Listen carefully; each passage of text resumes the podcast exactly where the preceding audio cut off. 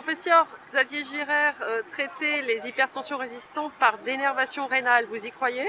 C'est une technique qui, pour certains patients très graves, très compliqués, auront un bénéfice évident à avoir euh, cette baisse tensionnelle dont euh, la durée n'est pas bien connue, puisqu'on ne sait pas au-delà d'un an si la baisse tensionnelle persiste. En revanche, pour tous les autres patients et les patients hypertendus qui sont bien contrôlés par la thérapeutique, cette technique ne doit pas être utilisée. Donc je suis assez contre la diffusion de cette technique en dehors euh, des centres de spécialisation du traitement d'hypertension artérielle sévère. Merci.